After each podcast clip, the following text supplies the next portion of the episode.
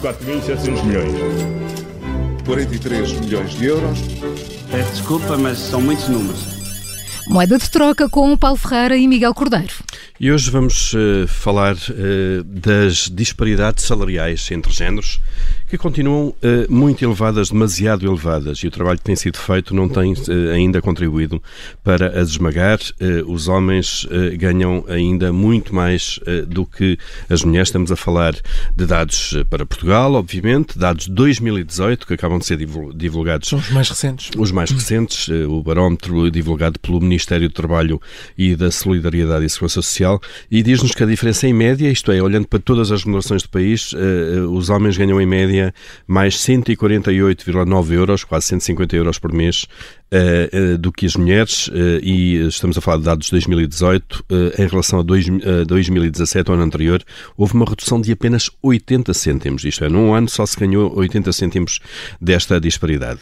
Ehm, este, este barómetro diz que a disparidade salarial reduziu-se então em 0,4 pontos percentuais e está em 14,4%, ou seja, em média os homens ganham 14,4% mais do que as mulheres, um, ehm, isto com base na tal remuneração média mensal que que foi registada, que é de 1.035 euros para os homens uh, por mês, uh, enquanto as mulheres, remuneração média mensal de 886 euros. Sim, é importante referir isso. Isto são dados médios de todas as remunerações registadas em Portugal.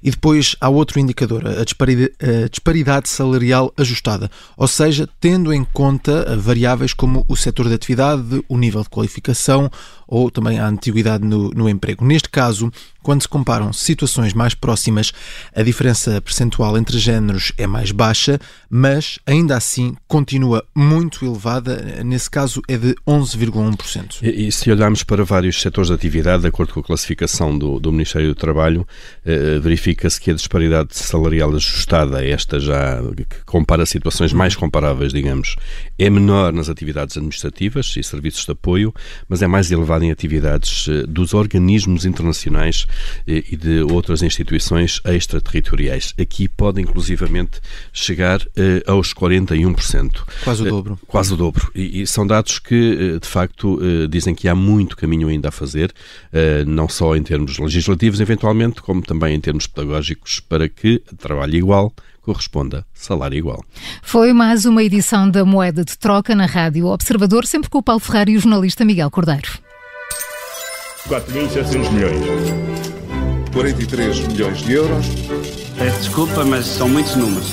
9 e 16, já a seguir a Brittany Howard para ouvir, mas antes saiba que o quarto episódio já está disponível do quê?